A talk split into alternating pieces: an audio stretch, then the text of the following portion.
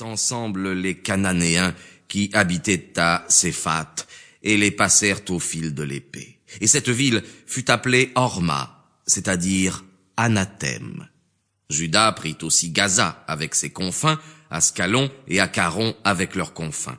Le Seigneur fut avec Judas, et il se rendit maître des montagnes, mais il ne put défaire ceux des ennemis qui habitaient dans la vallée, parce qu'ils avaient une grande quantité de chars armés de faux.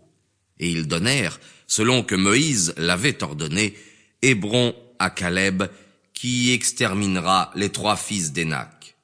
Mais les enfants de Benjamin n'exterminèrent point les Jébuséens qui demeuraient à Jérusalem, et les Jébuséens demeurèrent à Jérusalem avec les enfants de Benjamin, comme ils y sont encore aujourd'hui. La maison de Joseph marcha aussi contre Bethel, et le Seigneur était avec eux. Car lorsqu'ils assiégeaient la ville qui s'appelait auparavant Lusa, ayant vu un homme qui en sortait, ils lui dirent, Montrez-nous par où l'on peut entrer dans la ville, et nous vous ferons miséricorde. Cet homme, le leur ayant montré, ils passèrent au fil de l'épée tout ce qui se trouva dans la ville, et ils conservèrent cet homme avec toute sa famille. Cet homme, ayant été congédié, s'en alla au pays des Hétim, où il bâtit une ville qu'il appela Lusa, nom qu'elle porte encore aujourd'hui. Manassé non plus ne détruisit pas Bethsan et Tanak avec les villages qui en dépendent, ni les habitants de Dor, de Jeblam et de Magédo avec les villages voisins. Et les Cananéens commencèrent à demeurer avec eux. Lorsqu'Israël fut devenu plus fort, il les rendit tributaires, mais il ne voulut point les exterminer. Éphraïm ne toit point non plus les Cananéens qui habitaient à Gazer, mais il demeura avec eux. Zabulon n'extermina point les habitants de Cétron et de Nalol, mais les Cananéens demeurèrent au milieu d'eux, et ils devinrent leurs tributaires.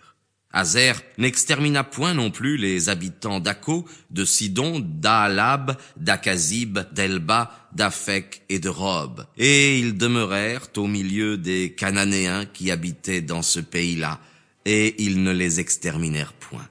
Nephtali n'extermina point non plus les habitants de Beth-Samès et de Beth-Anath, mais il demeura au milieu des Cananéens qui habitaient en ce pays-là, et ceux de Beth-Samès et de Beth-Anath lui devinrent tributaires. Les Amoréens tinrent les enfants de Dan fort resserrés dans la montagne, sans leur permettre de s'étendre en descendant dans la plaine. Et ils habitèrent sur la montagne d'Arès, c'est-à-dire la montagne de l'argile, dans Ayalon et dans Salébim.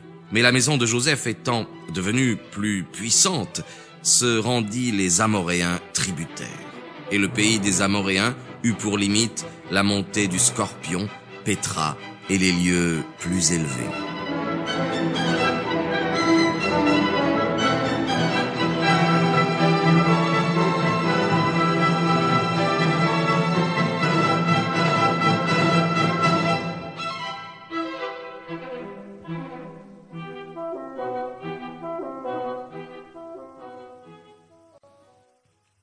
Alors l'ange du Seigneur vint de Galgala au lieu appelé le lieu des pleurants, et il dit, Je vous ai tiré de l'Égypte, je vous ai fait entrer dans la terre que j'avais juré de donner à vos pères, et je vous ai promis de garder à jamais l'alliance que j'avais faite avec vous, mais à la condition que vous ne feriez point d'alliance avec les habitants du pays de Canaan, et que vous renverseriez leurs autels, et cependant, vous n'avez point voulu écouter ma voix.